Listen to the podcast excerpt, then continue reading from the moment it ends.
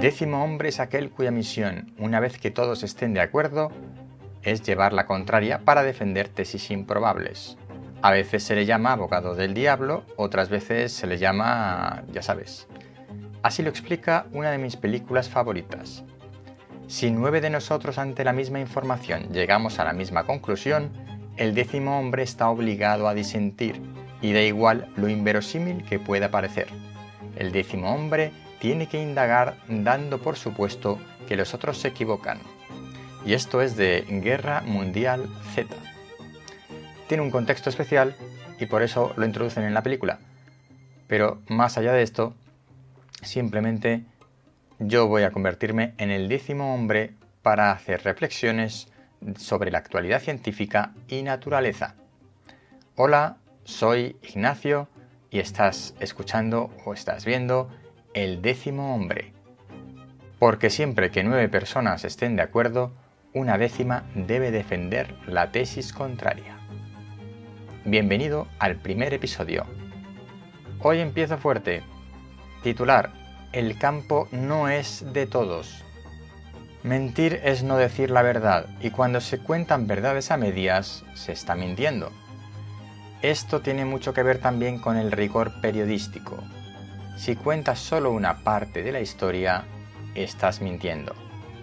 Es más, es peor, porque amparándote en la verdad, estás intentando manipular a, tu audiencia. Esto de el campo no es de todos es una reflexión que tiene que ver con el mundo natural, pero también te voy a contar una información científica reciente al respecto de la naturaleza y la relación con la salud humana.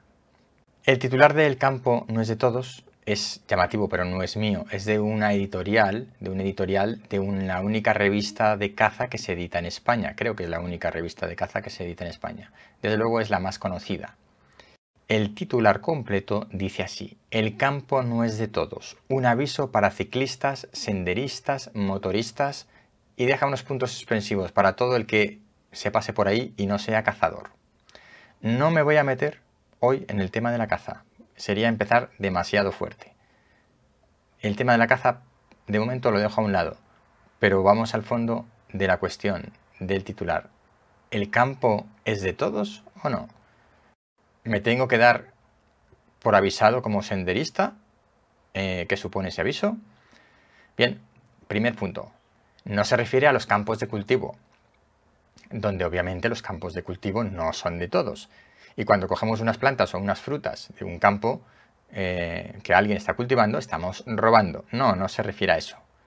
Se refiere a los caminos que atraviesan el monte. Y como yo, yo como senderista practicante me he sentido aludido, quiero responder. Conozco tipos que se han subido a un monte con grandes motos de motocross destrozando a saber cuánto monte. Pero esos tipos, con muy poco sentido común, por no decir otra cosa, son una excepción y no es de lo que estamos hablando. La generalidad de los senderistas y ciclistas van por caminos que les llevan a alguna parte, no a una finca privada, como dice el artículo de la revista. Este artículo, que es un editorial porque está firmado por la propia revista, dice que es que los senderistas, los ciclistas y demás mm, seres inapropiados circulamos por vías, por caminos privados entre fincas y que no tenemos derecho a hacerlo. Pues bien, em, estos caminos, como yo digo, para senderistas y ciclistas, los tomamos cuando queremos ir a alguna parte, no a un callejón sin salida de una finca privada. Es más, la mayor parte de estos caminos, de todo tipo de anchura y tipología, suelen ser vías pecuarias. Estamos hablando siempre de España. Y adivina qué, las vías pecuarias son de dominio público, es decir, son de todos. Como digo, no voy a hablar de la caza, no se trata de hablar de la caza, sino de que es un artículo de una editorial de una revista y está mintiendo. Está particularizando unos casos en los que alguien ha podido acceder a unos caminos privados entre fincas para decir que solamente los cazadores tienen derecho de ir al monte y los demás nos tenemos que quedar en casa. Pues bien, ahora viene la información científica muy reciente, publicado por la Sociedad Max Planck de Alemania. Em, se ha publicado em, un grupo de trabajo del Instituto Max Planck, ha publicado en la revista Molecular Psychiatry, que es del grupo Nature, un artículo científico en el que confirman, afirman, que 60 minutos de caminata por la naturaleza nutre el cerebro. Que este, a partir de 60 minutos caminando por la naturaleza, lo que ocurre en nuestro cerebro es que las regiones que se encargan de procesar el estrés reducen su actividad.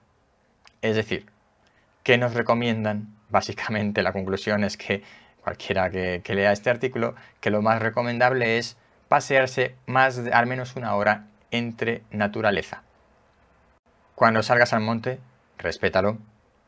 Y si un cazador o algún otro tipo te dice que no puedes estar en medio del campo, no digo en una finca privada, le puedes decir de mi parte que estás en una vía pecuaria y que ese campo es de todos. Referencias em, de lo que he comentado de este artículo científico en las notas del programa. Vuelve pronto, porque esto es el décimo hombre.